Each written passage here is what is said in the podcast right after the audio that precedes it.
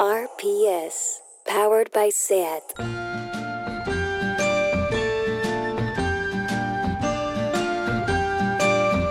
Ever since the day that you went away, you've been sending flowers to me. Lucía Ligmaer. Isabel Calderón. ¿Qué tal estás, baby? Baby, baby. oh, Baby, ¿estás bien, baby? Estoy bien, baby. ¿Tú qué tal? Pues mira, la verdad es que siempre esta canción me encanta. Tú sabes que esta canción me la ponía yo para hacer elíptica. ¿Qué? sí, No Flowers. ¿En serio? ¿Te, y te, A parece canción, Day. ¿Te parece canción de elíptica? Sí, sí, yo odio, yo odio hacer deporte. No hago extrañas. deporte cuando hacía deporte antes. Ya, yo me ponía Shakira. Qué horror, por favor. Bueno, bueno, bueno, o En sea. fin, vamos a empezar. Bueno, lo primero que quiero decir en este nuestro programa, Sí. esto es una declaración de intenciones y lo voy a decir desde el principio para cumplirlo. Ajá. Y si no lo cumplo, mm, no sé, hazme algo. Porque vamos a ver, en mi Te casa. pellizco. Sí. Nos hemos propuesto hacer un experimento, mi novio y yo, sociolingüístico imposible, también te lo digo. Ajá. En el que no podemos decir tacos porque de verdad que mi situación respecto a este tema se está volviendo inenarrable. Estás sobrepasada. Soy una chabacana, ¿me Ah, entiendes? Pues vamos a frenar eso. A ver, luego nos escuchan nuestros padres. Ya, ya, ya, eso es verdad, ¿eh? Que dicen, no digas tantos tacos. En mi casa también me lo dicen. No te deben decir que no diga tacos, Isabel, ¿no? Porque no, tú- no, no, no, no, que las dos, que ya está. Bueno, llevo una semana sin decir ni un solo taco, así que voy a estar comedida y magnífica. Magnífica, ¿eh? Magnífica. Magnífica y fresquita, ¿vale? Muy bien. Y si quiero enfatizar eh, con algo, en vez de ponerme nerviosa, ¡ah! voy a decir contra. Contra. Sí, Pues oye, muy bien. contra. Contra. Bueno, a ver, Bien, es querida enfático, amiga, es enfático. es enfático.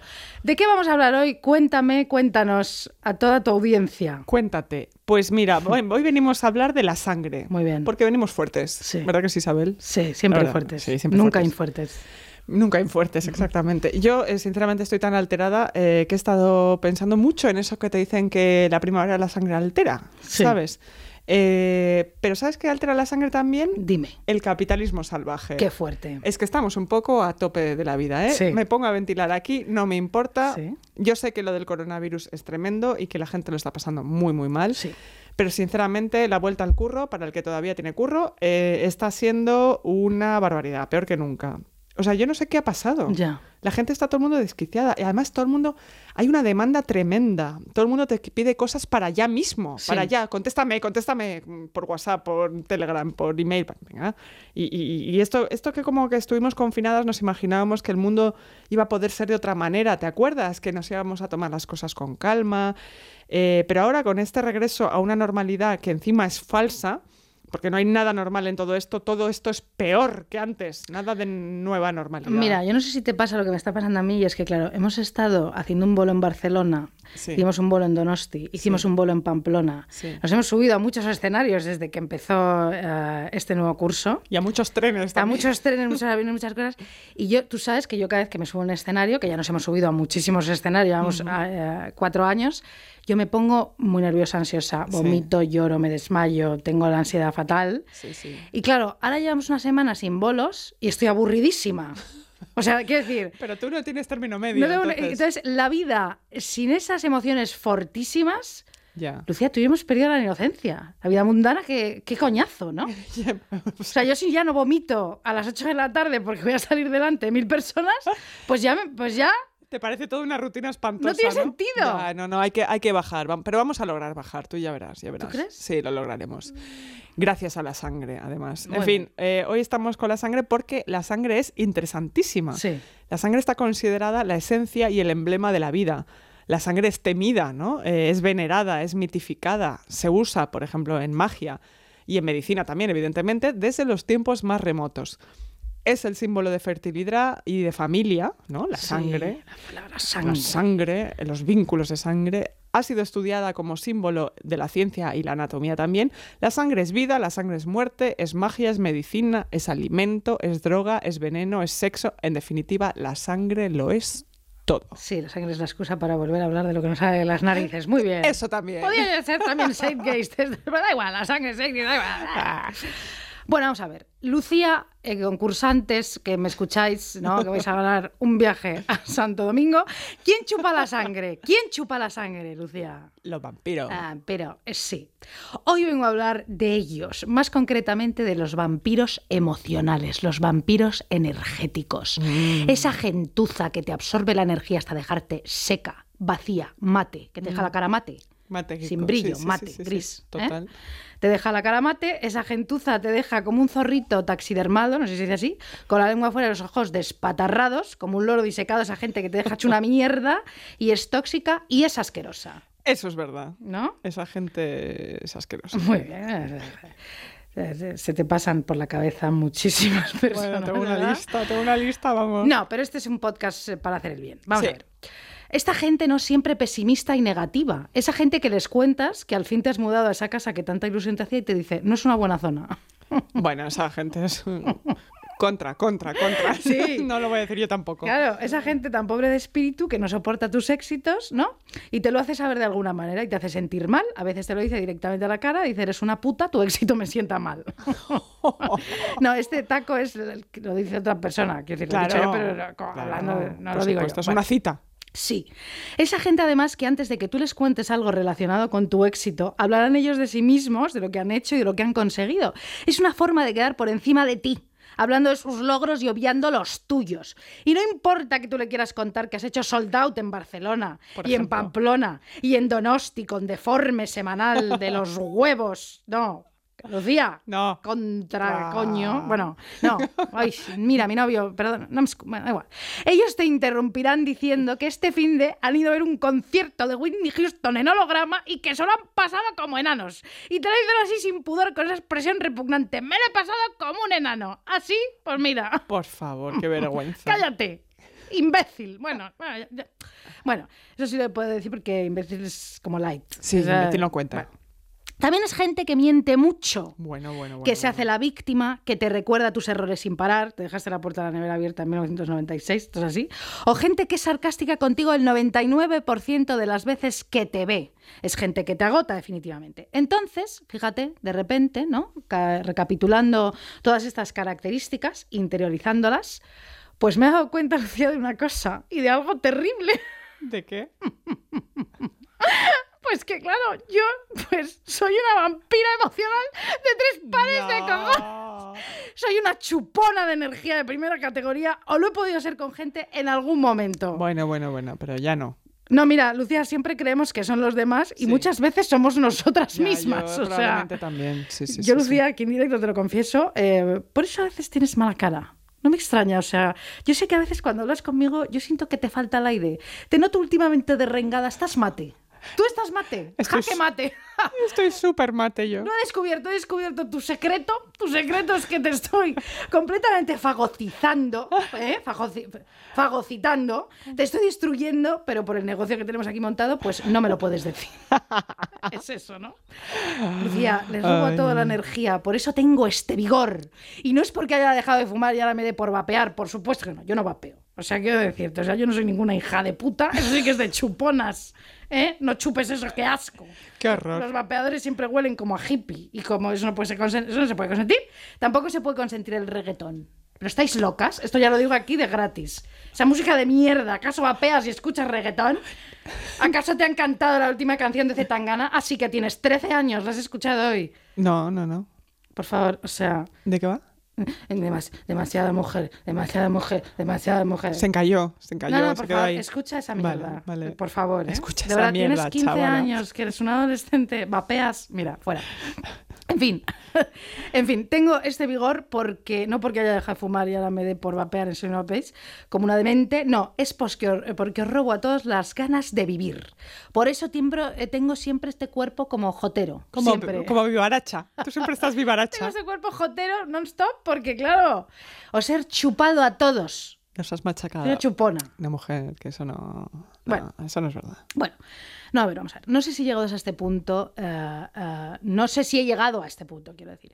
Pero sí que soy una persona pesimista, me hago muchísimo la víctima, tú lo, tú lo sabes.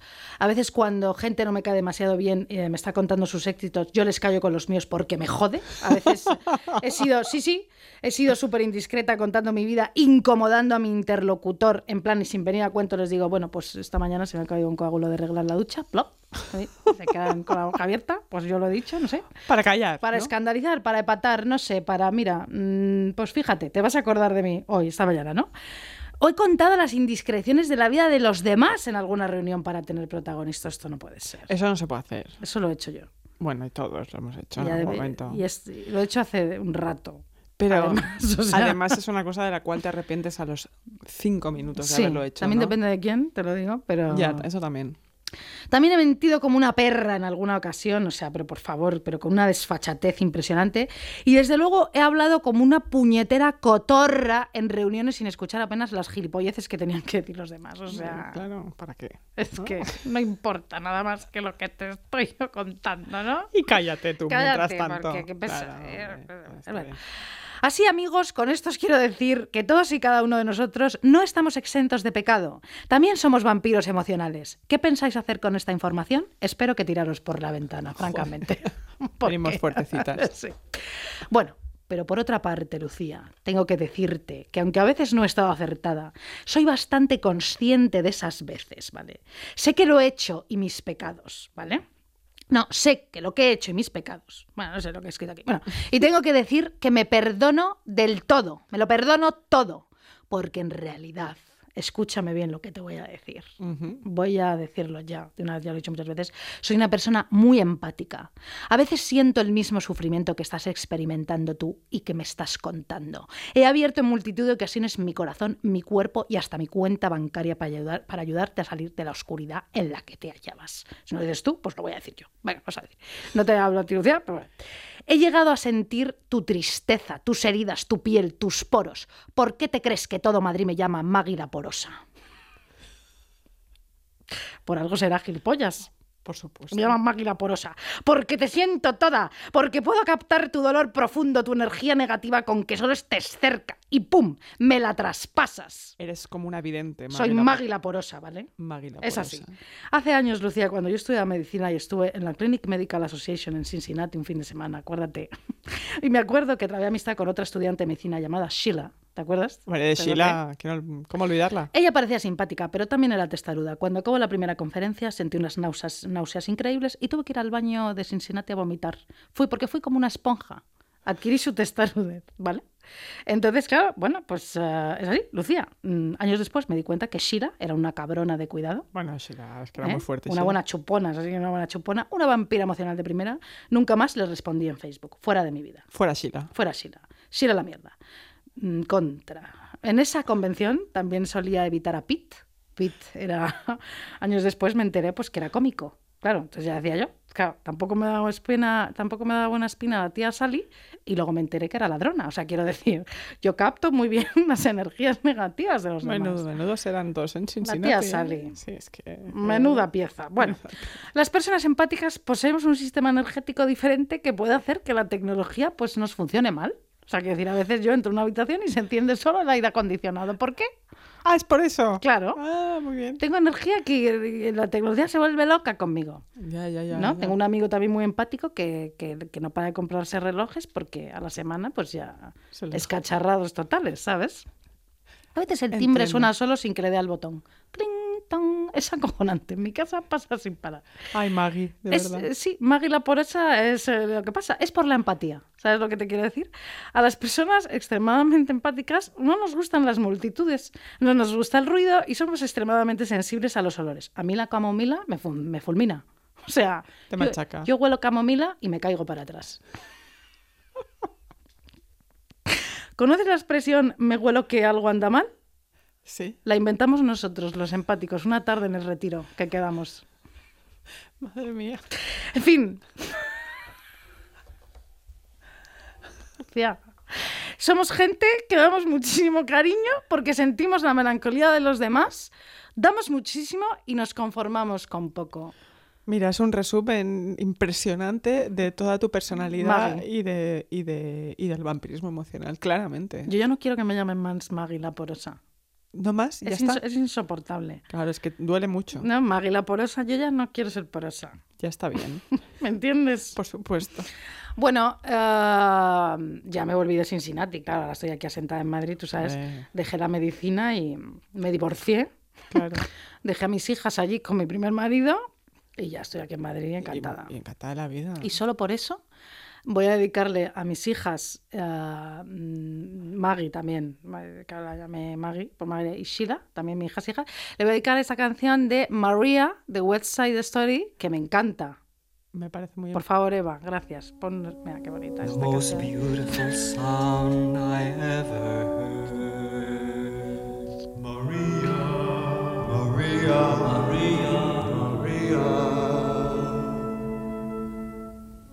All the beautiful sounds of the world in a single word. Maria, Maria, Maria, Maria, Maria, Maria.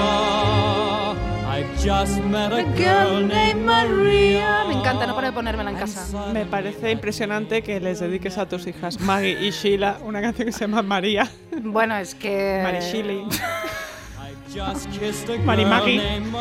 Mira qué preciosidad, por favor. hermosa, es hermosa. Suddenly I found how wonderful a sound can be. Qué belleza. Qué Preciosa. belleza. Bueno, eh, todo esto que dices de los vampiros emocionales, eh, que es una obra de arte, tengo que decirte, Isabel, Gracias. es muy fuerte porque yo me he encontrado algunos en mi vida que han tenido siempre características muy parecidas. Eh, Yo misma, claro. No, dejando de lado tu movida, Maggie. Eh, la más importante, La porosa, la porosa, es que suelen ser personas con una enorme superioridad moral. Tú y yo esto lo hemos hablado. Esas personas que siempre se creen mejores que tú, siempre, que no importa lo que se dediquen, aunque siempre suele ser gente de un ámbito laboral parecido, porque por algo te quieren chupar la sangre, colega, porque quieren algo de ti. Sí. Suelen ser personas interesadas. No importa muy bien en qué, no importa, en tu personalidad, en tu energía, en tus contactos. Ellas al principio creen que se enamoran de ti, metafóricamente me refiero, ¿no? Como Sí. que les encantas, ¿no? Quieren ser tu amigo muy rápidamente. Pero enseguida pasan a odiarte porque como creen que son mejores que tú, siempre piensan, ¿por qué esta persona es feliz y yo no? Eh, ¿Por qué le va más o menos bien a esta persona y no a mí? Esto es lo que le está pasando a María Teresa Campos con Jorge Javier Vázquez. Bueno, por supuesto. Este tema me tiene fascinada. Yo no sé de qué me estás hablando, Bueno, ya pero, te lo pero luego me lo cuentas. sí, Yo voy sí. con Jorge Javier, qué fuerte. Ajá, ajá. Es lo que... Pues exactamente. sí. Ahí hay un vampirismo por algún lado. Estas personas se creen merecedoras de tu felicidad y pasan a usurparla, pero como no son sinceras con ellas mismas, pues te halagan y creen quererte, pero en realidad te odian. Sí. Esta gente es así. Este tema nos fascina, ya hemos hablado de este tema, pero siempre podremos recurrir. Siempre podemos volver a Este este, país tema. está lleno de pelotas y de envidiosos. Y punto. Y punto. Pues es esa gente que te da demasiada información sobre sí misma desde el primer momento. Mira, yo no te he pedido que me cuentes tus traumas infantiles, que tu perro Timmy murió cuando eras pequeño, pero ellos lo hacen la primera vez que quedas con ellos, la primera. Sí. Y además te hacen regalos pronto. Sí. ¿Sabes? Es- ¿Sabes esa gente que te regala algo demasiado valioso como queriendo ser muy amigos? Sí. Porque como dice un antropólogo, quien te regala algo quiere algo de ti. Y es esa gente que te dice, te querré siempre, Sí. Como la película Rossellini. muy rápido. ¿no? Sí. Y además eso no es cierto. Eh, ¿Y qué pasa? ¿Por qué, eh, ¿por qué cae una eh, de cuatro patas con un vampiro emocional? ¿Eso qué significa? Caer de cuatro patas. Pues porque mm, te crees que esa persona es tu amiga, un vampiro emocional. Ah, vale, vale. Eh, porque tú no eres completamente idiota, tú eres una persona inteligente. Hombre, yo soy Maguila Porosa, imagínate. Sí. Bueno, me refería metafóricamente a tu sí, persona. Sí, claro, sí. ya lo sé. Lo que pasa es que muchas veces esta gente es tremendamente magnética, te chupa la energía. Junto a ellas el mundo desaparece, deja de tener importancia. Y no sabes cómo ni por qué de repente haces cosas por ellos que no deberías. Sí. ¿Sabes? Sí. Eh, porque sientes que les debes algo. Claro, esta persona te ha traído un regalo, no sé, desde Sudán, ¿no? Se te ha traído un cristal de roca de Sudán o lo que sea, Sí. donde ha pasado las vacaciones y de repente tú ya le debes algo a esa Sí. persona. Y esta persona de repente está metida en tu casa y en tu vida y no sabes cómo ha pasado todo eso tan rápidamente. Sí. Eso es un vampiro emocional. Madre hay gente mía, que... Muy bien descrito. Es que hay gente que es así y luego además, luego te echan la culpa de todo. Cuando tú les pones un límite, porque claro, tú un día te despiertas y les tienes que poner ese límite. O sea, tú un día dices, ¿qué, estoy, qué, qué- está pasando aquí? Y ese te querré siempre dura exactamente hasta que le pones ese límite. Claro, que se suele hacen las ser víctimas, como decíamos Claro. antes. sí. que suele ser un año, más o menos, cuando esa persona considera que les has súper fallado, Sí. ¿no? Claro, pues claro que te iba a fallar, loco de los cojones. O sea, ¿No ves que era imposible colmar tu necesidad de afecto? ¿No te das cuenta que yo no podía ni respirar? Esa gente es así. Contra. Contra. Hombre, es Perdón, que- sí, he dicho muchas cosas que no debía. Ah, no, no, no. Lo siento, esto mamá. Lo he, lo he añadido yo porque que es verdad. Un año tienes toda la razón. Un año, no más, no más, Es no más. insoportable porque tú ya de repente te das cuenta y dices, oye, eh, claro, ¿por qué me está costando esta amistad? ¿Por qué parece que le debo yo algo todo el rato a esta persona? Claro, claro, pasa también. Nadie con- te ha pedido que me quieras así y tanto. Claro, es- claro, no, no, no, no, puede ser, puede ser. Bueno, me ha parecido fascinante. Gracias. Ah, sí. Lucía, ahora te voy a hablar ah, de la ira, Ah, de la furia, ah, ¿no? Cuando te bombea la sangre a base de bien. Porque la ira y la furia es sangre, Bueno, al sang- fin y al cabo, ¿no? Sangre reconcentrada. A mí más veces de la que debería me sobreviene una ira desenfrenada, me pongo frita. Me apetece llegar a casa y lanzar todos los platos de la alacena como coño se diga el armario ese, lanzarlos como si fueran frisbees y estamparlos en el suelo, enfatizando lo enfadada que estoy. ¡Ay, qué enfadada estoy! Contra leche, ¿no? A ver, claro, la ira es una emoción humana, no es buena ni mala, de hecho es una emoción de señal y nos advierte de la humillación, que me he estado yo informando de esto. Nos advierte de la amenaza, el insulto o el daño. Nos advierte, en definitiva, de que se está siendo injustos con nosotros, ¿no? Claro. ¿Eh? Me ha salido así como con una cena, que está siendo injustos con nosotros, me ha salido, ¿no? Pero... Es que estás, yo creo que estás viendo a María Teresa claro. por encima de tus posibilidades. Sí, justos con nos- Entonces, vamos a ver. parece que- Bueno, entonces, ¿y si separásemos la ira de la feminidad? Vamos a ver. Tú sabes las mujeres enfadadas con carácter, pero las mujeres enfadadas no gustamos. esto ya lo sabemos. Sí, nosotros. sí. Separar la ira de la feminidad significa privar a las niñas y a las mujeres de la emoción que mejor las protege de la injusticia, de la emoción de defenderse. Hay mucha gente que se enfada con las mujeres enfadadas. Pues no. ¿Esto no te pasa a ti que de repente te enfadas y se enfadan contigo porque te has enfadado? Encima, bueno, y además te dicen, oye, no te enfades tanto. Bueno, es eh, como, ¿quieres pedirme perdón? Tendré razón. ¿Te quieres callar? Exactamente. ¿Te quieres dejar de enfadar porque yo me he enfadado? Por favor. Por favor. O todos esos pasmarotes que se burlan de nuestros enfados. Ah, Eso también bueno. pasa, te enfadas y se burlan de ti. Bueno, eso, eso es de un nivel de enfermedad. Y de pasivo-agresividad. A que te meto el frisbee en la contra ca- en la boca. Pero mira, según Soraya Chemali, que es la autora del libro Enfurecidas, ¿no? Nuestra ira, la de las mujeres, genera malestar y el conflicto aparece porque nuestro rol no es el de enfadarnos, es el de aliviar. Qué interesante. Además, siempre, ¿no? Sí, Siempre hay que ser sedante. ali- sí, como un lorazepam. Somos lorazepanes andantes. ¿Qué te parece? Muy fuerte. de andantes. La cosa es que hay un estudio que dice que las mujeres están más enfadadas por más tiempo y con más intensidad que los hombres. Algo de esto se debe a que estamos socializadas para rumiar, para guardarnos la bronca y reflexionar. También ya está probado que aguantar la ira puede implicar hacernos enfermar. Tasas más altas de dolor crónico, trastornos autoinmunes, trastornos de la alimentación, angustia mental, ansiedad, depresión, mm, infecciones de orina. Por ejemplo. Así que, amiga, ya lo sabes esto. Monta un buen pollo, te lo decimos en cada podcast, te Mira, lo digo en serio. Mira, lo que haga falta. Lo que haga falta. No, no, de verdad. No te guardes la ira. Esta frase, o sea, déjate de tontería. Hay que, no, no. Monta un buen pollo, hija, quédate a gusto. Ya está bien. Y ya está. ¿Eh? Ya relaja. Bueno, vamos a ver. Pero mira, ya que he aclarado todo esto, le he dicho a todo el mundo lo que hay que hacer. Voy a hablar de dos señores que dos señores ¿eh? que se odiaban y se querían, Sí. todo junto, pero sobre todo se odiaban y se decían de todo. Y todo, todo esto está recogido en uno de los mejores documentales Amigas Concursantas que he visto yo en mi vida y de verdad en serio voy a hablar con esto con fascinación porque es buenísima. El documental es de Werner Herzog, por supuesto, Buah. señor al que yo adoro y el documental se llama Mi enemigo íntimo, mi enemigo íntimo, donde cuenta su relación con el actor Klaus Kinski. Que es este señor rubio platino con esos ojos de pirado, esa cara absolutamente llena de rasgos, que era un actor fantástico, Una pero que maravilla. estaba como un puto silbo. Como una, vamos, como unas maracas. Como unas maracas de este machín. señor. Bueno, eh, Werner Herzog eh, trabajó con él en cinco de sus pelis y casi se asesinan porque efectivamente, insisto, Klaus Kinski estaba pirado. Totalmente. Este docu me recuerda muchísimo, de este docu que os voy a hablar, el de mi enemigo íntimo, eh, muchísimo el de Apocalipsis Now, del que ya hablamos aquí, porque todas esas peleas increíbles sucedían en la jungla y en las selvas de Perú. Nunca sé diferenciarlas, también lo digo, que es una selva, que es una jungla, es un enigma para mí. No sé Yo tampoco tengo ni idea. Bueno, sucedían allí mientras rodaban principalmente Aguirre, la cólera de Dios o Fitzcarraldo.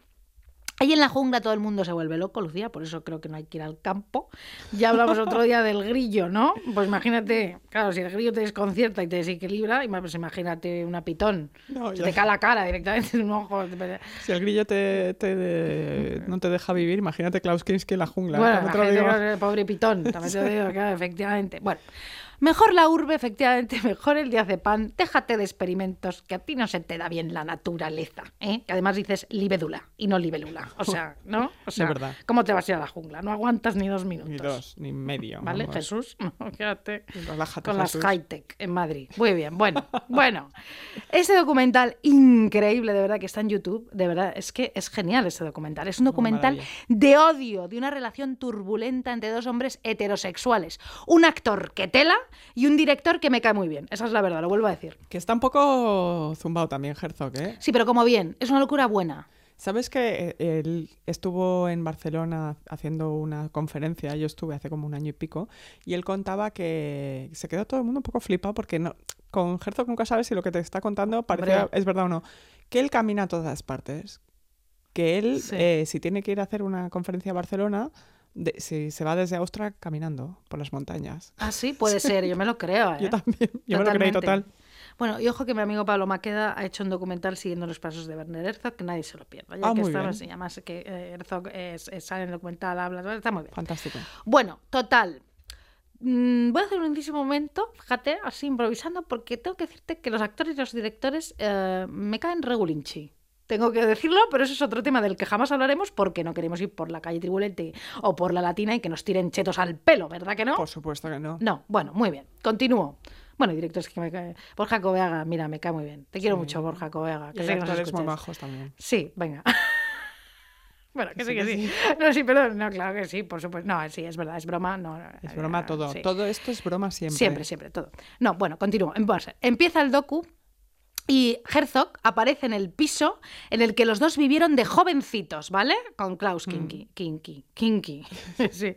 Y ya te cuenta que ya de jóvenes, Klaus, que es por cierto, eh, bueno, ya insisto en esta cara de este señor con estos rasgos imponentes, ¿vale? Que además era un pedazo de actor. Bueno, pues vivían en esa casa y un día se encerró, jovencito ya, ¿eh? Durante dos días y dos noches, 48 horas, durante uno de sus famosos ataques de rabia, en el baño y destruyó todo el baño. La bañera, la taza, el váter, el lavabo. Dice Herzog en el documental. Los trocitos podían atravesar una raqueta de tenis.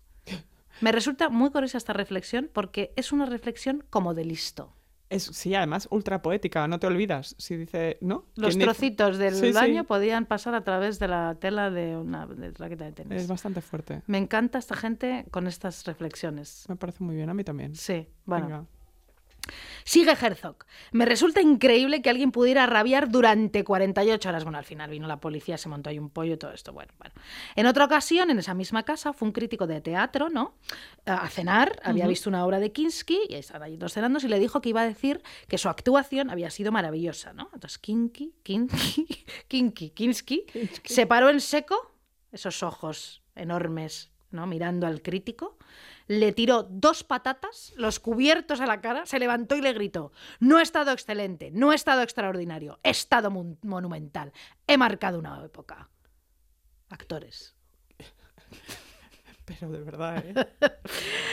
Oye, no, eso es broma todo porque hay muchos actores maravillosos que nos escuchan. Pero te imaginas que tirar dos patatas y decir estado monumental. Sí. Me parece una maravilla, Qué sinceramente. Es- no, es bastante guay en realidad. ¿eh? Es muy guay. En fin, como he dicho, trabajarían Herzog y Kinski en cinco películas. Herzog en el docu, bueno, pues se va a Perú a rememorar los rodajes. Vemos el Machu Picchu, la jungla peruana. El docu tiene unas imágenes preciosas, geniales. Pero Kinski allí se comportó fatal en esos dos rodajes, sobre todo en el de Aguirre en la cólera de Dios. Fatal.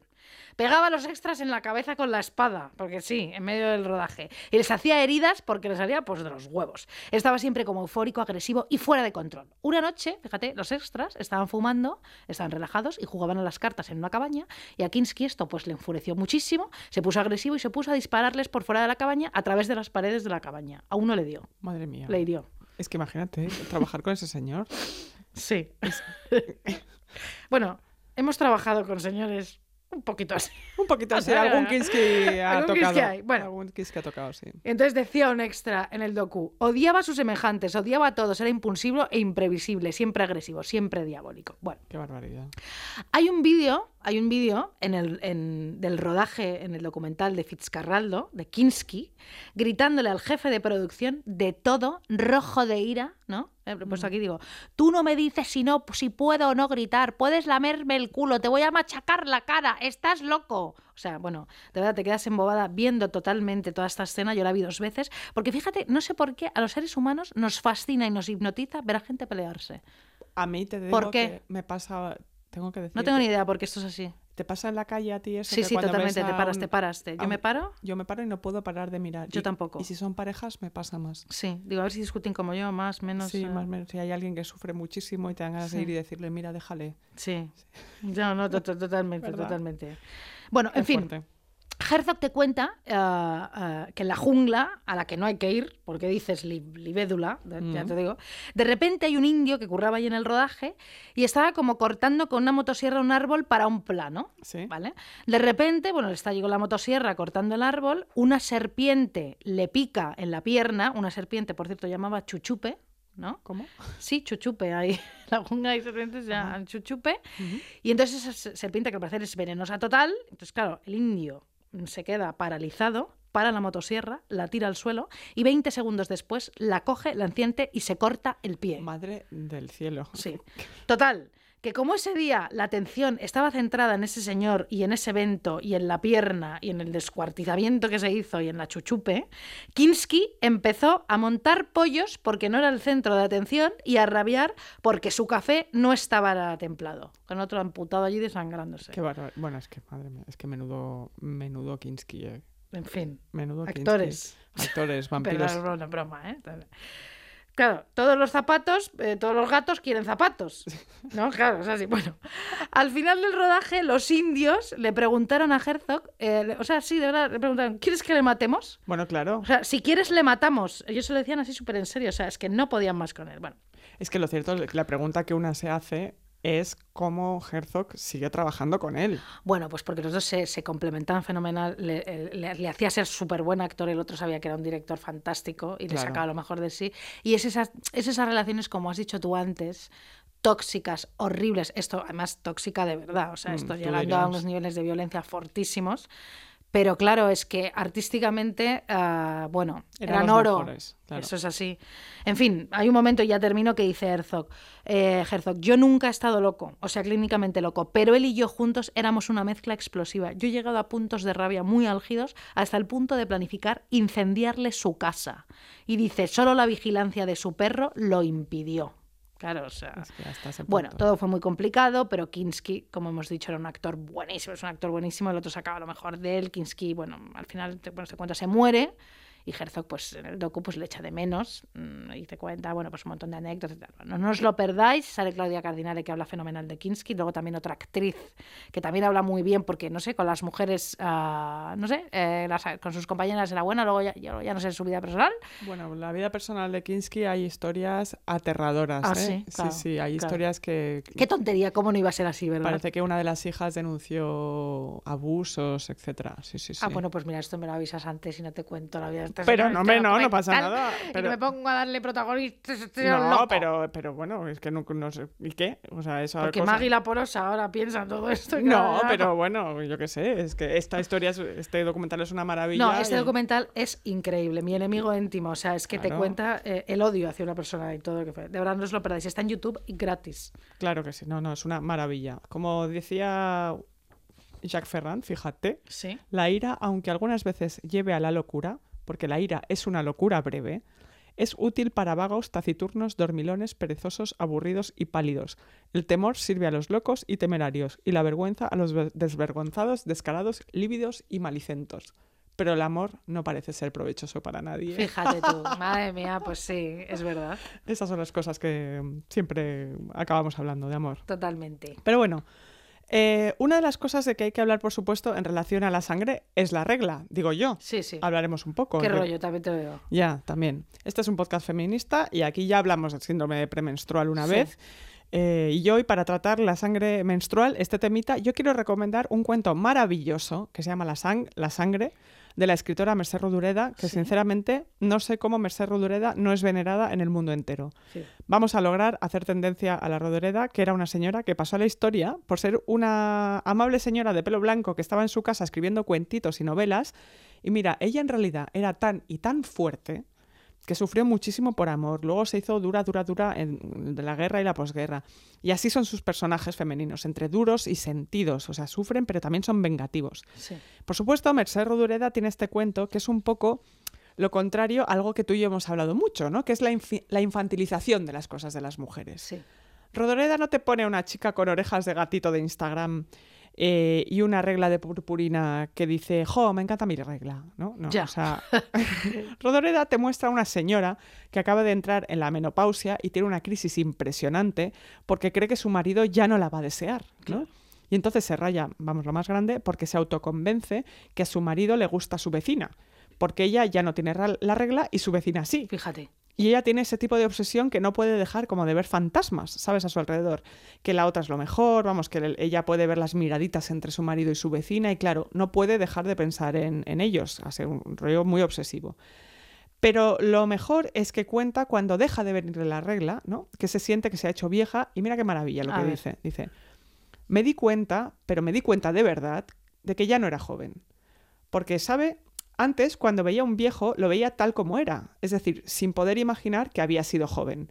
Como si los viejos fueran una especie de gente que ya había nacido fea y con arrugas y sin dientes y sin pelo, Sí. como si fueran de otro mundo. Y en ese momento añoré la sangre, aquella sangre que cuando la vi por primera vez me hizo llorar tanto porque me pareció que era una tara, que con esa tara nadie se querría casar conmigo. Fíjate. Es que esto de los viejos es verdad. Sí. O sea, como los seres humanos, cada una se siente el centro del universo para una misma, ¿no? Siempre pasa eso. Los viejos son gente vieja hasta que tú misma eres vieja. Efectivamente, sí. Eso es así. Madre mía, cuando nosotras seamos viejas. Bueno, vale. Lo que más importará del mundo, ¿no? Claro. Y la gente más joven que tú te parece que siempre tienen 13 años. Sí. O sea, a mí, si has nacido después de 1998, siempre vas a tener 11 años para siempre. Ya. O sea, eso es así. Menos mal que yo nací en el 83. Menos mal. Sí. No podría sino hablar contigo. Yo soy una revieja, por eso somos amigos. Siempre lo he sido. Soy una revieja, siempre he tenido amigos muy mayores y todo porque la gente me da. Me Claro. parecía inmadura. Pues fíjate. Entonces, eh, si has nacido en 1998, no importa lo que diga tu DNI. Para mí, si naciste cuando ya existía Internet, me da igual que fumes porros, que puedas votar. Para mí, tú sigues jugando con tazos o con Dragon Balls o con Pokémon, que no sé qué son, me da igual. Eh, no me importa. Es todo lo mismo en mi cabeza, como tú, que tienes 11 años, no 22. ¿Cómo vas a tener 22, niño? Cállate ya, por favor. Que te encanta la nueva canción de Zetangana. Madre Venga, mía. por favor.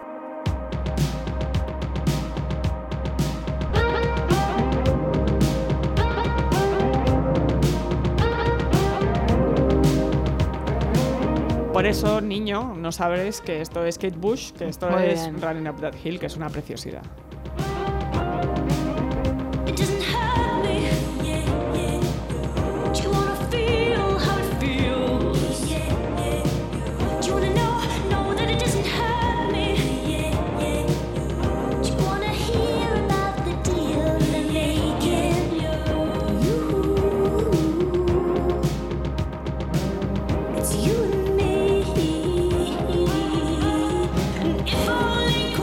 Maravilla de canción, Sí, ¿verdad? sí, estaba pensando que tú y yo somos como gente que estamos todo el rato como reivindicando que lo joven no es lo mejor. ¿Te parece? Me parece bien esto. Lo joven está fe- fenomenal, Todo está pero mm, claro. Todo está bien. mm, no pasa nada. Claro que no. Se interesan otras cosas, Por ¿no? supuesto. Los jóvenes también, Por supuesto que nos interesan los jóvenes. Son maravillosos los jóvenes. como ¿Cómo? los actores. no, hombre, oye, a ver, es verdad. ¿eh? ¿Sabes lo que parecemos, Isabel? ¿Qué parecemos? Cuando los señores dicen, a mí me encantan las mujeres. Las Tienes mujeres razón. son seres maravillosos. Uy, por favor, es que tienes toda la razón. No podemos caer en eso. no ¿eh? podemos caer en eso. Tenemos, tenemos que hacernos amigas de gente más joven. Venga. Tenemos amigos jóvenes, jovencísimos. Jovencísimos, jovencísimos. Yo creo que mi límite- Lucía Vascaran, ¿cuántos años tiene? La adoramos. Lucía creo que tiene 27. ah, bueno, 28, pues entonces ya está, ya hemos cumplido ya- ya nos siendo no- Lucía, te queremos. Te queremos y Tú también eres re vieja, ¿eh? y eres Y Lucía, que- eres nuestra cuota de juventud ahora mismo. es verdad, qué fuerte. Qué barbaridad. Bueno, te voy a hablar de la sangre como negocio. Venga. Porque, ojo, ¿eh? se habla menos de esto, pero la sangre humana es ahora el centro de un comercio mundial enorme, secreto y a menudo peligroso. Sí.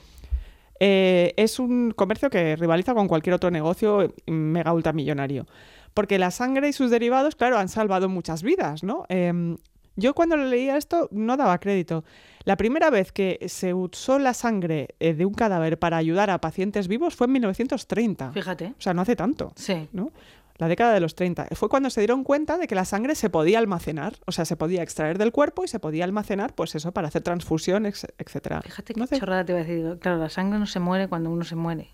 No, La sangre está viva. La sangre La está sangre viva. es la vida, La como dice Drácula. Exactamente. La. Me encanta esa película. Drácula. ¿La? La- sí. Drácula. Drácula. Nosferatu, Caus, Caus, Mira, fíjate. Caus Kiki, que ya no sé qué digo. Caus Kiki hizo Nosferatu. Con Aljani, qué guapos, Sí. qué guapos. Bueno, ella guapa, él estaba espantoso, pero bueno, muy Sí. interesante. Bueno, la durante la Segunda Guerra Mundial... Caus los- Kiki. Kauskiki. Perdona. Durante la Segunda Guerra Mundial, los investigadores, impulsados por las necesidades de salvar, claro, a los heridos, logran fraccionar la sangre en frasquitos utilizables que se almacenan y se transportan, ¿no? Eh, este fraccionamiento eh, es el que produce por primera vez mogollón de productos farmacéuticos, que es lo que prepara al a- el mundo para que la sangre sea eh, el, el gran componente del mercado global Sí. Eh, ya que se puede convertir en medicamentos, en plasma, bueno, en un montón de cosas que se envían y se comercializan con fines de lucro y hoy en día es un negocio de 5.000 millones de dólares. La sangre. Fíjate la sangre, lo que es, ¿eh? Sí. Es fuerte. Pero bueno, tú dices, esto es fuerte, pero ya está. Pero, ¿por qué traigo yo esto a est- a este Ah, podcast, bueno, Isabel? Es que pueden ser tantísimas cosas, pues has razón. ¿Por qué puede ser? Pero mira, ¿sabes quién que todas conocemos ha comerciado con algo relativo a la sangre? Con- eh, ha, ha comerciado, de hecho, con una práctica que no está muy claro que sea buena para tu cuerpo, pero ha dicho, ¿qué coño? Si yo puedo forrarme con esto, voy a hacerlo. Bueno, sí lo sé, pero dilo tú. claro. Pues la Gwyneth Paltrow. Que ¿quién mira, de verdad, es que ella es tan fuerte. Es que ella es impresionante. Ella no pierde ripio, ¿eh? Ella no, ella ha dicho sangre, pues sangre, lo Totalmente, que haga lo que falta. sea. En su web, que eso sí que son fake news y no lo de Trump, Qué fuerte. que también, ella explica llama, algo llamado autosangre. Un momento, ¿Tú has visto ese vídeo de Trump esta semana? Trump se- ya se le ha ido la pelota completamente. Bueno, total. Pero cuando me ha hecho gracia cuando empieza el vídeo y dice, hola, eh, aquí llega vuestro presidente favorito. Es que está loco, pero, pero es que eso me hizo muchísima gracia porque este señor ya se ha convertido En una caricatura horri- O sea, Ya, ¿no? ya, ya. Hola, moreno ahí, fatal, que, que es mentira, que ha cogido el coronavirus, ¿no? O sea, Ya, bueno, es que, esto, es que esto parece una película como mala de, de lo que está pasando en realidad. y ese moreno que tiene. Bueno, Moreno naranja. Sí. Es color naranja. sí, Qué horror. Color chetos. Sí, con los chetos. y que ahora dice el, el médico, es que, es, es que qué fuerte es Trump, ¿no? Es muy fuerte, Trump, sí, sí. Claro, es que es peor que un cómico heterosexual, o sea, es que, ¿no? Que- Muchísimo ¿no? peor. Bueno, Pero bueno, lo que decía, ella explica algo llamado autosangre, Sí. que es inyectar tu propia sangre mm, venosa sí. En el glúteo una vez a la semana durante varias semanas para reducir la autoinmunidad, fortalecer el sistema inmunológico y desintoxicar. O sea, es inyectarte tu propia sangre en el culo. ¿Por qué? Nadie lo sabe. Y, na- y nadie lo ve, sobre todo. No Me sé. voy a inyectar mi propia sangre en el culo. ¿Por qué? ¿Por bueno, qué? pues, Pues, chica, no lo sabe. eh, algo hay que inyectarse. Es Gente se que inyecta. es impresionante. Pero no es la única, porque también está Victoria Beckham, que también está como una chota también pobre, que comer- comercializa una especie de limpieza de cutis que según Victoria consiste en, que en sus propias palabras, en tomar mi propia sangre y crear factores curativos hechos por mis propias células que son altamente antiinflamatorias y regenerativas. O sea... Esto si lo piensas, ¿no es el colmo del ego influencer de Bueno, famosa? O sea, tú te crees que tu propia sangre es tan increíble que tiene poderes curativos. O sea, que tú eres tu propia cura. es como a 1.500 euros eh, la movida, ¿no? El tratamiento. O sea, no solo estáis locas, sino que, señoras, sois peligrosísimas. Bueno, tú sabes que Carmen Rigal, este, este culebrón de Jorge Javier y María Teresa Campos, que, que te tiene que a mí me tiene fascinada. Nunca me interesan mucho estos temas mm, así del corazón y tal, pero este me tiene fascinada. Carmen Rigal decía que, claro, María Teresa Campos antes tenía como amigas cultas, intelectuales de izquierdas, y que a medida que han pasado los años se ha ido deshaciendo de esas amigas y se ha hecho como amigas eh, merluzas, eh, operadas, eh, a- no pasa nada por operarse, ¿no? Pero estas señoras como sin ninguna, sin ninguna, sin ninguna inquietud cultural y nada de estas señoras súper tremendas y folclóricas, y se ha ido como rodeando estas tías Fíjate. que se hacen esto de la sangre, claro, esto le encantaría a María Teresa Campos. Seguro, Me seguro. encanta eso que ha dicho Carmen Regal, que eso no nos pase, Lucia. No, por favor, por favor. Nosotras no podemos dejar de ser amigas, nuestras amigas de hacer amigas de merluzas. Nosotras, sobre todo, no podemos sacarnos sangre e inyectárnoslas en el culo. O sea, Claro. esto- Y no convertirnos en María Teresa Campos, que todo el mundo diga que somos maravillosas y dejar atrás a la gente que nos critica. Por favor, no, no, no. Nosotras Eso- tenemos que tener amigas que nos pongan los pies en el suelo. Sin parar. O sea, que hasta ahora los hemos tenido, pero como ahora este podcast lo está todo el mundo aconsejando, gente alucinante, todo, que no, nos lo- ni nos lo esperábamos, pues claro, imagínate. Imagínate que nos convertimos en María Teresa. ¿Qué? Y, no puede ser. No puede ser. Dos genios de la comunicación, ¿no? Eh, egomaníacas Total. y egocéntricas y locas. No, no, no, no. No, No, puede, pa- ser. no Nosotras puede con los pies en la tierra siempre, ¿eh? Siempre, siempre, siempre, siempre. Lucy. Sí, sí, sí, sí. Te, lo prometo, te lo prometo. Como decía, estas señoras locas, eh, por una parte usan su propia sangre, ¿no? Por- pero también estas son tan vampiras que también usan las sangres de los demás, Claro. claro. de pobres mortales, para hacer sus propias cremas que ni sabemos si funcionan, ni ellas tampoco lo saben, ni lo sabe nadie. Pero, o sea, esto sí que es capitalismo salvaje, pero de verdad. O sea, tengo aquí crema de plasma de refugiada ucraniana. Mira, estáis locas, de Sí. verdad. O sea, estáis, voy a decirlo, mamá, estáis puto locas, ¿eh? Señor- señoras, Sí, señoras contra- influencers. Contra, contra, Esto, contra. No, no, yo no estoy cumpliendo mi pacto, quiero decir, ya he Bueno, dicho fíjate, todo, yo y tampoco. Tú, tam- tú tampoco no tenías un pacto, y es que de verdad hasta una semana, en ¿Ah, sí? muy comedida. Y Ni te ha salido todo Ni hoy. siquiera tomaba café. O sea, quiero decir, para no ponerme nerviosa, estaba yo tranquila. Yo he dejado el café también hace tiempo. No, pero yo, yo era para no decir tacos. Quiero decir, no quería. Fíjate qué tontería, ¿no? Fíjate. Quería no lo he conseguido. No, no ha pasado. Bueno. bueno, te voy a hablar, fíjate, ahora Ajá. mismo, de Cuéntame. una escritora que tú sabes que a mí me obsesiona. Tú sabes que yo por esta escritora que utiliza Dior Homme de perfume, yo utilizo Dior Homme. No lo sabía. Bueno, nunca utilizo perfume porque estos olores a mí tan fuertes me parecen muy fuertes. Pero en ocasiones especiales yo tengo un frasquito de Dior Homme que me compré y me lo pongo en honor a ella. Y que no patrocina este programa, tenemos que No, aclarar. no, por supuesto que no, por supuesto que no.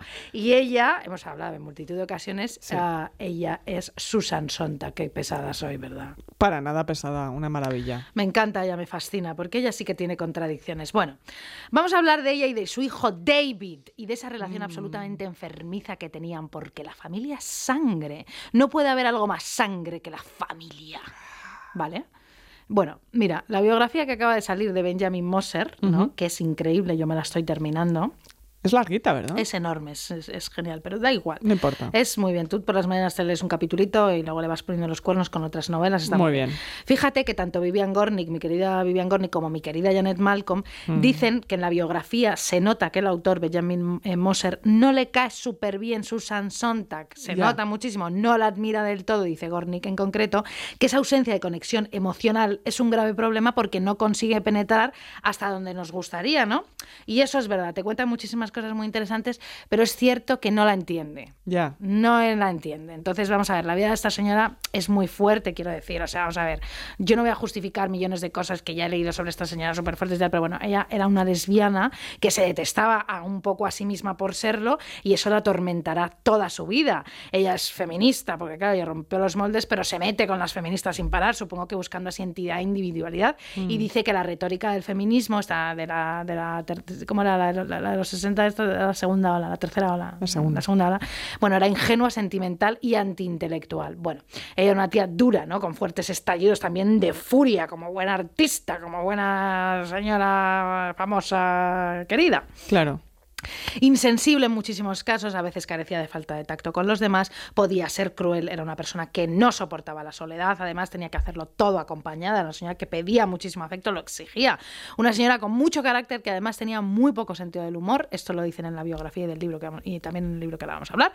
Pero qué paradoja, fíjate, ella valoraba muchísimo el sentido del humor en los demás. Esto es un signo claro de inteligencia. Bueno, ella Ya no lo tenía, pero bueno, lo pedía a los demás. y Qué curioso, ¿no? sí, Que no lo tuviera. Sí, no lo tenía mucho, no, pero yo supongo que también esta cosa de, tomarse muy en serio a sí misma en ese mundo de hombres en el que a lo mejor ella pues tuvo que luchar el triple y dijo, bueno, pues yo aquí seria todo esto, voy haciendo mi camino como un señor más, ¿no? Bueno. Claro, ella además era hija de una madre alcohólica, que esta historia en la biografía es fascinante, ya la contaré, que además pasaba de ella y no le daba afecto. Ella era además una niña superdotada que se crió en ambientes en los que ella no podía desarrollar sus habilidades intelectuales y se sentía muy frustrada, ¿sabes?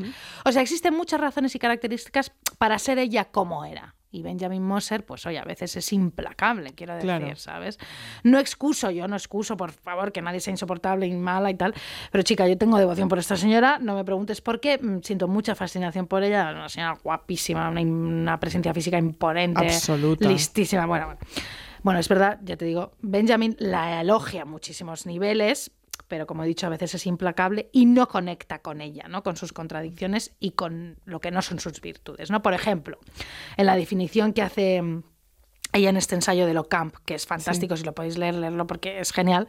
eh, eh, Susan Sontag decía ¿no? que, que Locamp era ver el mundo como un fenómeno estético. Y es verdad que durante toda su vida la belleza y la estética a ella le obsesionan. ¿no? Es una cosa que a mí también me pasa, me veo muy eh, identificada con, con ella. Y claro, dice Moser, ver el mundo como un fenómeno estético equivale a excluir el impacto de la política, la ideología, la acción humana y la maldad humana, lo, lo que eso ejerce sobre el mundo. No es cierto, pero bueno, para él... mm, Bueno, es lo que él. Es frivoli- cierta trata tesis, como- ¿no? sí. Mm. Y entonces habla de la indiferencia de Sontag hacia la política cuando ella era joven. Eso lo critica en el libro y añade en el, en el libro una cita de Sontag, de sus diarios de cuando viaja a Cuba en 1967. Y claro, ella viaja a Cuba y en lugar a lo mejor de hablar de Fidel Castro o de la re- revolución cubana, ¿no? que en ese momento, pues claro, tú vas a Cuba y es lo, lo, que, lo que ves, pues añade estas notas de Susan Sontag que dicen así. Anota Susan de los cubanos. El mal gusto de los cubanos para la ropa de mujer, los muebles modernos, etcétera. Que allí nadie usaba moquetas o alfombras. Se fija en la forma de andar de las cubanas, sacando pecho hacia adelante y las nalgas hacia atrás. O sea, Moser como que la deja un poco en ridículo, en plan, vas a Cuba y solo te fijas en lo estético. Pues vaya, hijo, no te pongas así porque esta señora viaja a un país, pues se fija y se asombra en lo que se fija. Ya. Tampoco pasa nada. Pero bueno, luego también admite Moser que luego más adulta sí se implica mucho más en política. Y esto es verdad. esta señora- Absolutamente. bueno, en fin, la biografía de verdad que es fascinante. Pero ya hablaremos de ese libro largo y tendido. Esto es otra promesa que una persona ahí en Twitter dice que siempre decimos ya hablaremos de esto y luego lo hablamos. Ah, no voy a contar lo de Cámbiame hasta que no me salga a mí de las narices, ya lo diré. Igual no lo cuento nunca, qué pena, ¿no? Bueno, Así es la vida. La vida es así, en fin.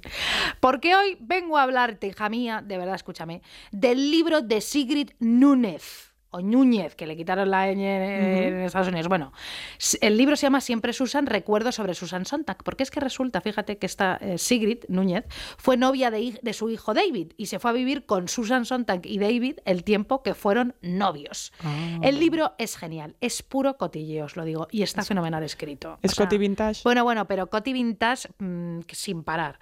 También te diré que esta escritora, Sigrid Núñez, Sigrid Núñez, a mí me encanta, tiene otro libro, un anagrama que se llama El Amigo, que también está fenomenal. ¿vale? Por Muy bien, favor, esto lo recomiendo. Sí. Apuntado está. Pero vayamos con el de Susan y sobre todo con los cotillos sobre Susan. Un poco mm, cuento lo del hijo, mm, la sangre es la excusa, pero yo solo quiero hablar de Sontag, ¿vale? Mm, que es mm, de lo que voy a hablar. Y ya Ah, está. punto, ya me sale a mí de las narices. Claro.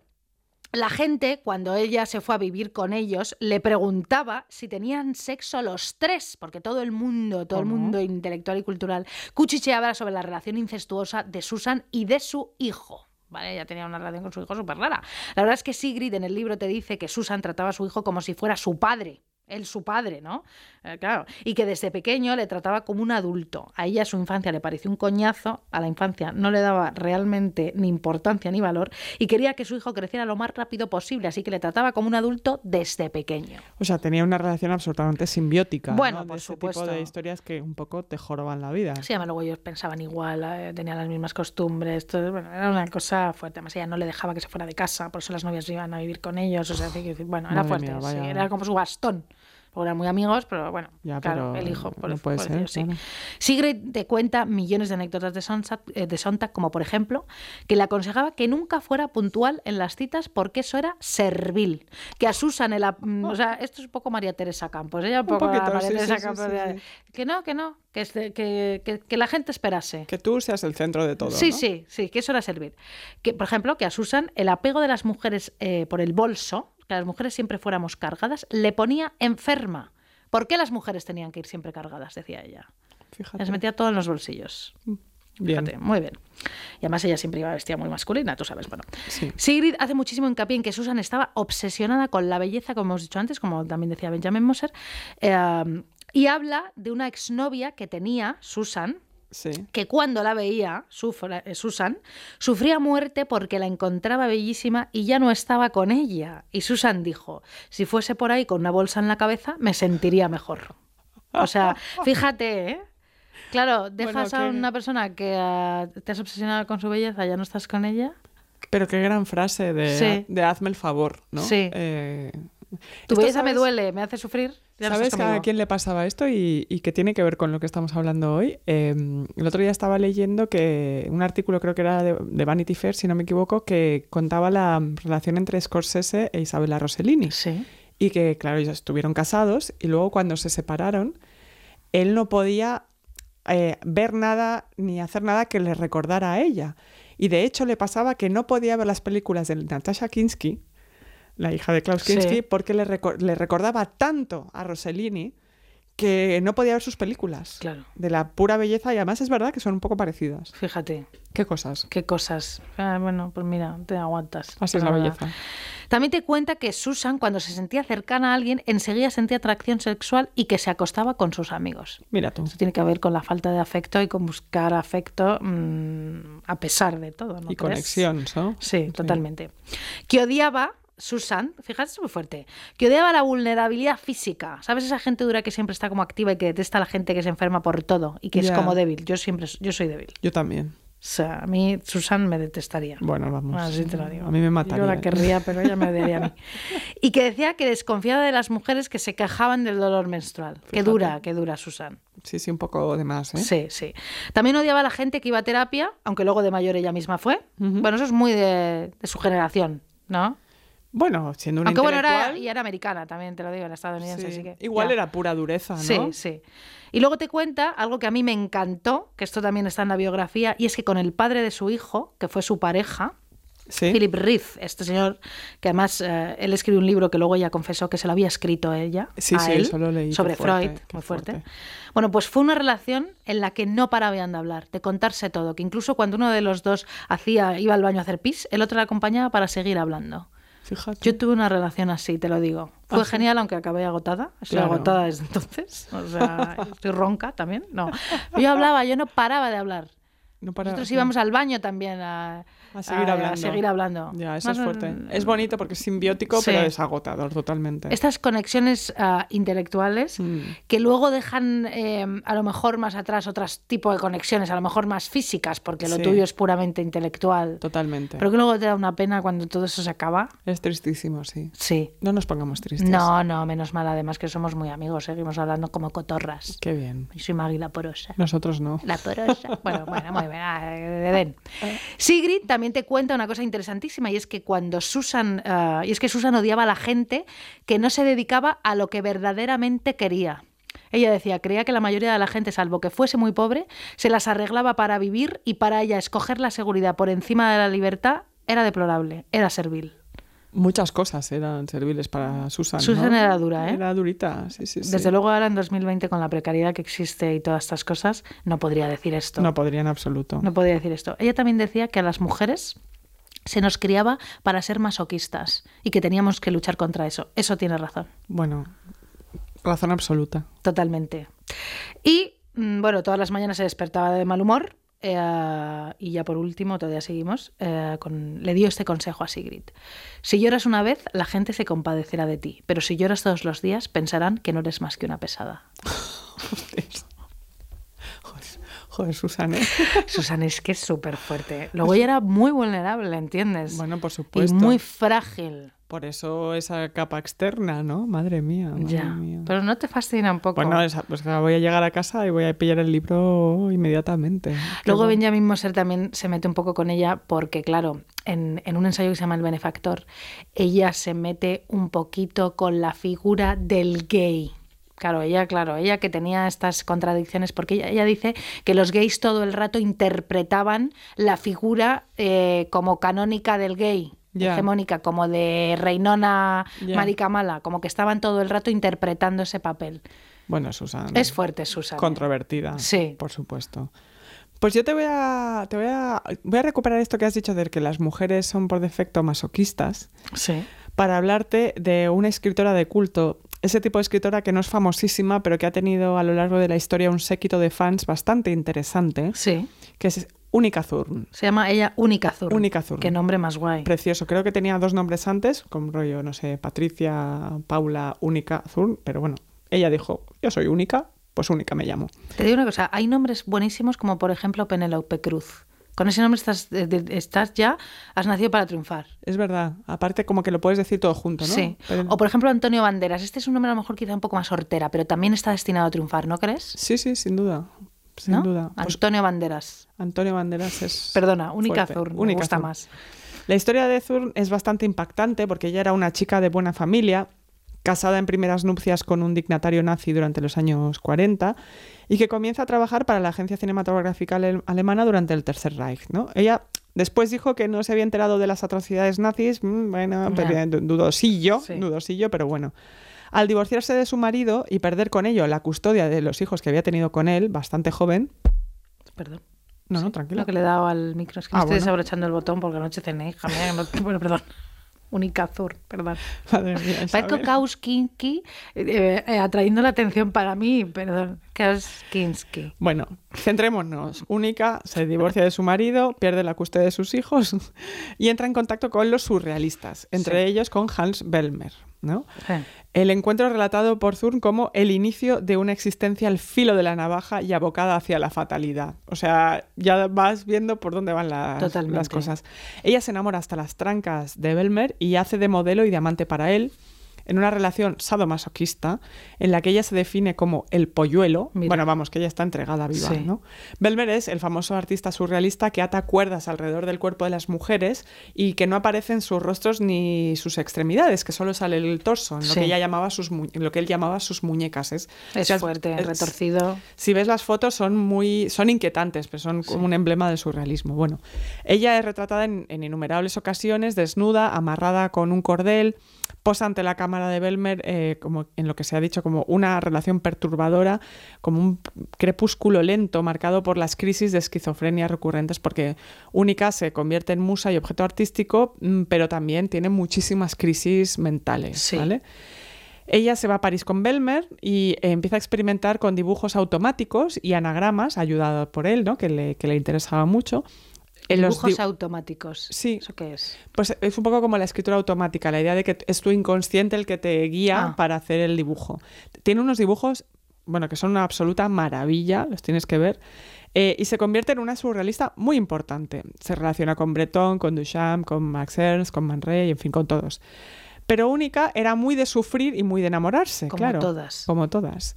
Y en 1957 le presentan a Henri Michaud, a quien ella define como el hombre jazmín. Fíjate, Que qué bonito nombre. hombre jazmín, única. Única. Zurn. Única Zurn. Es- y es que el hombre jazmín era una figura que- con la que ella fantaseaba mucho en su infancia. Ella se imaginaba que existía ese hombre. Bueno, en fin, él se enamora profundamente de Michaud y empieza a tomar mescalina con él. Muy bien, A claro. tope. A ¿Por tope. qué no? ¿Por qué no, Sí. Única? Si ya estás ahí, No. ¿no? En el surrealismo y en París. Claro. ¿Por qué no vas a tomar mescalina? Trágate una botella de absenta y fenomenal. Tú lo que quieras. Ella entregadísima y empieza a tener pues trastornos, alucinaciones. Ella ya venía con, se cree que podía ser bipolar o esquizofrénica, en fin. Y había sufrido abusos sexuales en la infancia por parte de su hermana mayor, de su hermano mayor. Sí. Ella lo cuenta todo en, en su diario y en sus libros, que son una maravilla. A ella la internan en psiquiátricos, ella entra y sale de ellos durante, desde ese momento hasta el, hasta el final de su vida.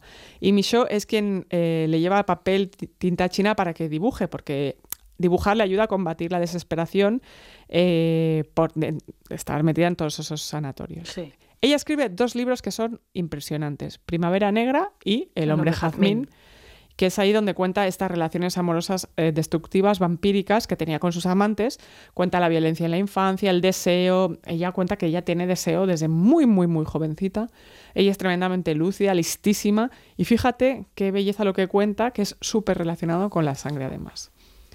Ella dice, qué suerte estar antes del principio. Nada puede pasarnos porque no podemos chocar contra nosotras mismos. Cuando la abandonan un millón de glóbulos rojos, cuando su cuerpo se cubre de innumerables manchas rojas de alegría, escribe en el manuscrito de una anémica. Alguien me recorre en un viaje a través de mi ser. Desde esta perspectiva se cierra el círculo. Él me recorre por dentro y me rodea desde afuera. Esta es mi nueva situación y me gusta. Fíjate. Fíjate, Muy ¿no? bonito. Única. Es bonito, Sí. es bonito. Además, eso esta cosa de, de la omnipresencia de este amor eh, un poco tremendo. Bueno, Única Azul al final pues se suicidó, Ay. lo intentó mucho Sí. y al final lo logró. Y Belmer, que se había portado a veces bien y a veces regular, Claro. pidió que cuando muriera le enterraran con ella. Un poco como amantes vampiros toda la Un eternidad. poco como Liz Taylor y Richard Burton. Así Un es. poco como quien teme Virginia Woolf, ¿no? Un poco como todo eso, así es. Un poco también como Nick Cave, que es muy majo, pero hay que empezar a decirle, eh, Nick, no eres un vampiro. No, yo es que yo no puedo con A mí me las gusta. músicas de Nick. Eres como un señor heterosexual, Lucía. Bueno, es lo- no, yo. no, no, no, no, que Nick Cave le gusta a todo el mundo. Pero- menos a mí, que no. No, bueno, tú ya verás. Em, pero me gusta bueno, más que de Tangana la última canción. Eso. Eso está, bueno, mira, fíjate. Demasiadas mujeres, claro. Demasiadas Madre mujeres. mía. Madre mía. Pues bueno, a Nick Cave hay que decirle que no es un vampiro, que, que el terciopelo negro y todo eso, bueno, ya está bien. Sí. Tú eres un señor de Australia muy majo, con la voz grave. Nick Cave es un señor de voz grave. Me cae bien él, ¿eh? Sí, él es majísimo. Y su historia es tremenda. Es tremenda. Y esta canción suya es muy, muy, muy bonita.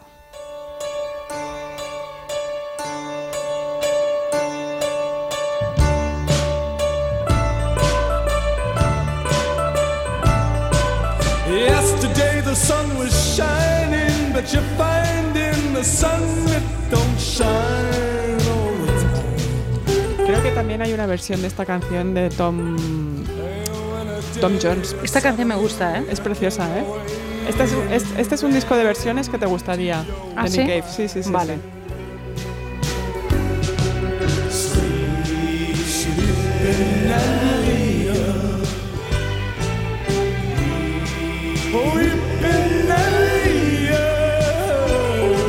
Fíjate que a mí creo que lo que me molesta de Nick Cave, que no es él, a mí sí me gusta, me molestan son los cantantes indies que le imitan. ¿Sabes? En Sí. plan, por ejemplo, Pedro, ¿no? Pedro Sí. habla así, hola, ¿qué tal estás? Pedro Sí, habla así. sí. Pero cuando canta, Pedro canta así, hola, soy el príncipe del Ah. Averno. No, eres Pedro, vives en Lavapiés, no eres Nick Cave, Ya. ¿vale? Relajémonos todos un poquito. Sí, sí. You looked for the sunshine that brought warmth to your mind, but find only rain. Sleeping and Leah.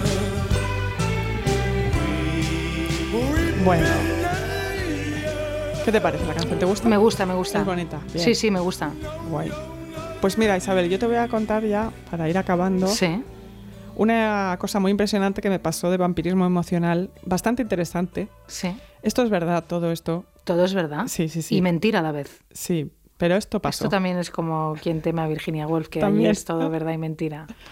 Pues mira, hace uno, como unos siete años, y esto creo que no te lo he contado nunca, Sí, eh, yo tuve que hacerle una entrevista al escritor a Chuck Palahniuk, sí, fíjate. el del Club de la Lucha, Sí. asfixia, bla, bla. Bueno, pues como yo era una pringada total, No. eh, sí, sí, sí, nos pusieron en una entrevista conjunta con más gente, todos a competir por hacerle pues preguntas a Chuck Palahniuk, Sí. que de hecho se pronuncia Polanik, pero bueno, Ah, muy bien. Polanik. Como Greenwich. Como Greenwich. El exacto. punto de Greenwich, que no es Greenwich. No, no, no, Es no, no, Greenwich. Es Greenwich.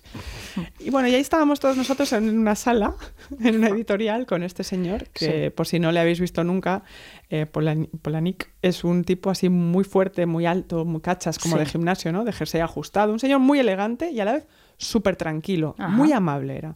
El tipo de persona que te responde con voz suave, ¿sabes? Sin estridencias, que no parece que esté cansado aunque llevara pues ocho horas de entrevistas. Muy, muy, muy, casi como un sedante, ¿no? Casi como lo que Él decíamos también antes. era Maggie la porosa. Él era un poco Maggie porosa, No pero sé. desde la tranquilidad absoluta. Sí. Recordemos que este señor tiene mm, relatos muy fuertes, escatológicos, sangrientos, que provocaron que 53 personas se desmayaran en una de sus giras, cuando él leyó uno de sus cuentos. ¿Tú te acuerdas el libro ese de una chica, creo que es prostituta, que, que se folla 600 tíos? Ese libro Sí. a mí me... no lo puedo terminar. No, no, es que tiene, tiene cosas muy espeluznantes. Pero bueno, ahí estábamos cuatro periodistas literarios preguntándole sobre su último libro, que si sus influencias, ¿no? que si la cultura pop. Y de repente no me acuerdo quién fue, pero la- bueno, cuando entra la persona de la editorial y te dice, dice, última pregunta, chicos, ¿no? Pues alguien le preguntó, como sacándose la última pregunta de la manga, si el mundo se fuera a acabar mañana, ¿qué es lo último que usted haría? ¿No? Una pregunta, yo qué sé, más o menos, pues normal, ¿no? Sí. Bueno, pues Chuck Palahniuk, te lo juro, se quedó paralizado. Ah. No solo dej- dejó de hablar, pero es que además se quedó inmóvil, o sea, como mirando hacia la pared. Repite la pregunta. Si el mundo se fuera a acabar mañana, ¿qué es lo último que harías? Él se quedó así.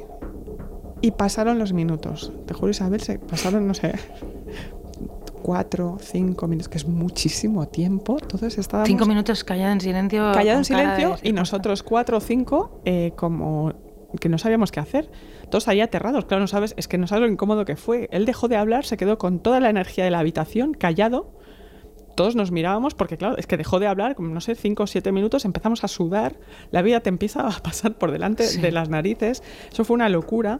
Y ya cuando pensábamos, no sé, que nos iba a descuartizar, que iba a gritar o a convertirse en una estatua de sal, yo qué sé, lo que sea, no sé, volvió, de repente volvió en sí, después de cinco minutos, parpadeó como si no hubiera estado paralizado y dijo, adoptaría a un perrito abandonado. ¿Y por qué, ¿Y por qué hizo eso? no tengo ni idea. Toda esa tensión. Pero bueno, Chuck Palahniuk se quedó con toda la energía de la habitación, la vampirizó Eso sí que es ser una buena zorra de la atención y no, y no, y no Klauskikis. O sea, menudo genio, te digo, porque hizo eso Madre también. mía. Menudo personaje también. mm, fue muy fuerte. Hombre. Pero aterrador, inquietante, pero claro, cuando salí de ahí yo bueno, recuperé el oxígeno. No sé. Hombre, madre mía, por favor, ya te lo digo. O sea, qué fuerte. Qué barbaridad. Así es. Bueno, oye, se nos ha pasado esta, este ratito encantadas. Sí, ¿no? Rapi- rapidísimo. Rapidísimo. Sí. ¿Qué vas a hacer hoy, Lucía? Pues hoy que, pues no sé, ya- está, descansar, chica. Ya. ¿Tú qué vas a hacer? Bueno, yo eh, voy a ir al cine a ver la de mm, Aaron Sorkin, Ah, Los siete de Chicago. Ah, mira. Como hablé de la contracultura y de la cultura de los 60 el, el pasado fin de... Hoy, uy, fin de... uy, ¿Qué digo? El pasado podcast, pues la voy a ir a ver. Ah, muy bien. Pues es la primera vez que voy al cine desde que estamos en pandemia. Muy bien. Hashtag cultura segura. Cultura segura. Que nadie coma palomitas, también te lo digo, porque no tiene ningún sentido entonces. No, por favor, por favor. Y esto me han dicho que pasa. ¿Qué pasa? Que la gente come palomitas. Claro. Bueno, también en, en los aviones te ofrecen cafés. ¿Es que la gente está loca o qué? Bueno, ya te lo digo. Gente está flipando. Bueno, para terminar, queridas y queridos, muchísimas gracias. Os lo digo en serio cada vez que nos escucháis. Muchísimas gracias. Hemos dado muchísimos datos. Muchas, mucha, mucha Eh, información. Damos muchos datos, Mucha ¿eh? información. Nos lo hemos currado esta semana, ¿eh? Pues sí. Bueno, pues os dejo con esta canción, mm, con esta versión de Chet Baker, mira qué bonita, de All Devil Moon, Lucía.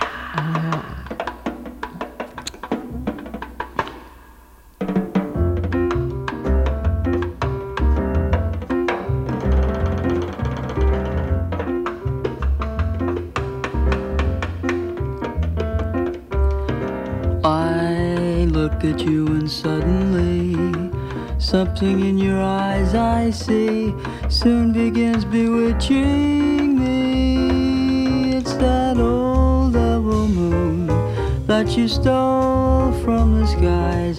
It's that old double moon in your eyes. You and your glance make this romance too hot to handle. Stars in the night, blazing their light, can't hold a candle to your razzle dazzle. You've got me flying high and wide on a magic carpet ride full of butterflies inside. Wanna cry, wanna croon, wanna laugh like a loon. It's that old double moon just when I think I'm free as a dove. All that will